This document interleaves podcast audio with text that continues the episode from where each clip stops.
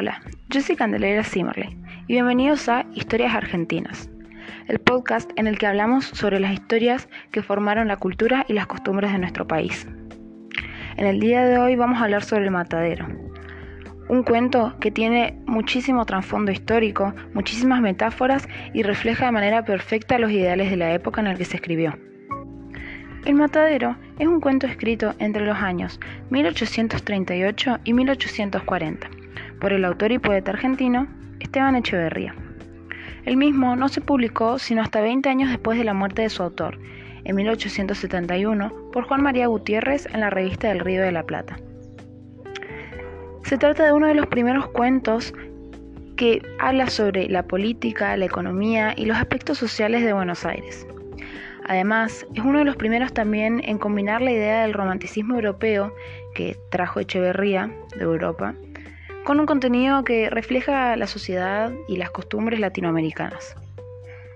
Pero antes de empezar a hablar del cuento y de sobre su contexto histórico, voy a dar algunos datos sobre el autor.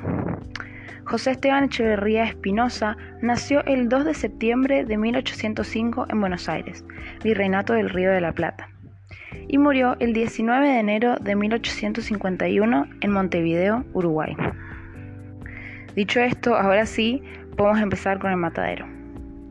Este cuento narra de alguna manera cómo el gobierno de Juan Manuel de Rosas aterrorizó a la población argentina durante 23 años. Años llenos de persecuciones, asesinatos eh, y básicamente una dictadura. Vamos a hablar un poco del contexto histórico ahora.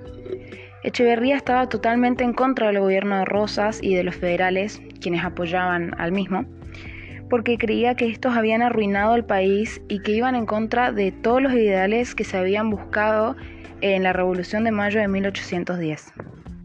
Durante esta época hubo un diluvio de 15 días. Por esta razón el matadero y toda la economía se paró. Esto dio origen a una crisis que se juntó también con la época de cuaresma impuesta por la Iglesia de lo cual hablaré seguidamente. Lo que el autor le trata de mostrar al lector es todo lo que la Argentina estaba sufriendo. También quiso mostrar la corrupción que había entre manos de la Iglesia junto con el gobierno, quienes habían sido proclamados, según la Iglesia, como elegidos por voluntad divina. Estos personajes fueron quienes pusieron a los unitarios como los malos de la historia. De esta manera se fue controlando el país mediante el discurso político. Echeverría muestra la injusticia que se dio cuando empezó la cuaresma, la cual obviamente empeoró la crisis económica gracias al diluvio. La iglesia prohibió el consumo de carne, exceptuando las aves y el pescado, y trataba de pecadores aquellos que no cumplían con esto mientras que los mismos miembros de la iglesia y el gobierno se daban el lujo de comer toda la carne que ellos quisieran. Esto fue así hasta que Rosas, gentilmente, envió 50 novillos al matadero, una cantidad ridículamente baja. De esto solo salieron beneficiadas las personas privilegiadas que pudieron conseguir carne. Pero de igual manera había muchas otras que vivieron de las obras del matadero de lo que sobraba que en una época normal nadie consumiría.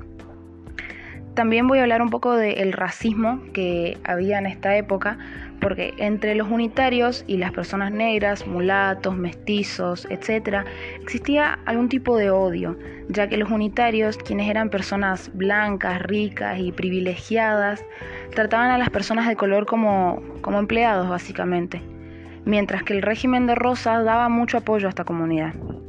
Por esta razón Echeverría en el cuento retrata a los negros del matadero como personas deshonestas, incultas, como que no están al nivel del resto. Bueno, también hay que tener en cuenta todas las metáforas que usa el autor en este cuento, porque son muchísimas y se pueden realizar muchas analogías, como el autor asimila ciertas cosas con otras cosas para mostrar cómo era la situación en ese momento, ¿no? Echeverría usa las metáforas para referirse y hasta burlarse de la situación que estaba sucediendo en nuestro país. El autor eligió el matadero como epicentro de la obra para mostrar las barbaries que se daban ahí por manos de los federales. Echeverría nos muestra a las personas del matadero como gente tonta, a quienes solo le importa el cuchillo y la carne, como él dice en el texto. Así nos da a entender lo que representaban las creencias y los ideales de Rosas. En la escena de la tortura y la matanza del toro que se escapa del matadero, el escritor quiso representar la juventud argentina.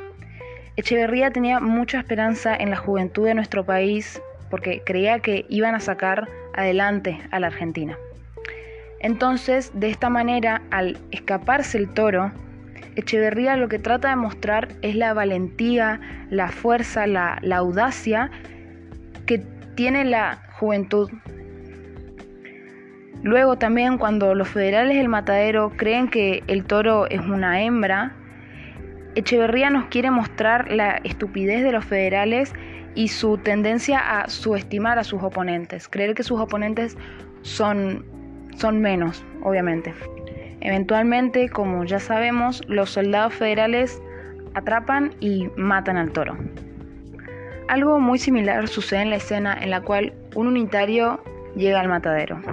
Los federales lo atrapan, lo interrogan y lo torturan, pero esta persona resiste con todas sus fuerzas y no quiere morir humillado mediante la tortura. De todas maneras, termina muriendo literalmente de la rabia. Lo que nos quiso mostrar el autor de manera muy obvia es que el matadero es la Argentina y que las matanzas son las injusticias y asesinatos que se daban en la ciudad de Buenos Aires de esa época. Ahora voy a citar el último párrafo de esta historia porque la verdad que me pareció muy significativo. En aquel tiempo, los carniceros y degolladores del matadero eran los apóstoles que propagaban a verga y puñal la Federación Rosina, y no es difícil imaginarse qué federación saldría a sus cabezas y cuchillas.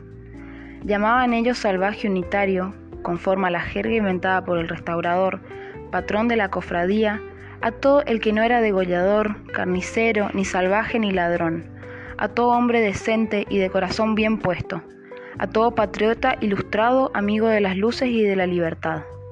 Y por el suceso anterior, puede verse a las claras que el foco de la federación estaba en el matadero. Bueno, quiero empezar a cerrar un poco la idea del matadero y de todo este podcast con mi pensamiento sobre lo que está escrito en esta obra. Claramente esta historia es una denuncia social hacia todo lo que estaba sucediendo en nuestro país, la corrupción, las idealizaciones de los partidos políticos, el fanatismo y la adoración que tenía cierta gente hacia ciertos gobernantes, el poder también que tenía la iglesia y cómo vivían con un Estado que constantemente estaba siendo dirigido por las figuras eclesiásticas, o sea, vivían sin un Estado laico. Lamentablemente muchas de estas historias salieron a la luz mucho tiempo después de ser escritas, es decir, que en el tiempo que se publicaron estas protestas y denuncias ya no tenían sentido alguno, siendo que todo lo que había sido relatado ya había pasado. Pero a la vez creo que nos sirve a nuestra generación y a las generaciones futuras para ponernos en contexto, saber cómo se formó nuestro país y por qué se formó de la manera que se formó.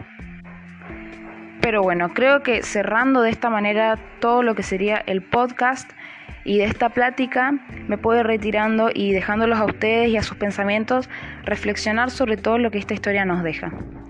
Gracias por acompañarme el día de hoy y espero que nos volvamos a encontrar en el próximo podcast. Yo soy Candelaria Zimmerly y esto fue Historias Argentinas. Hasta la próxima.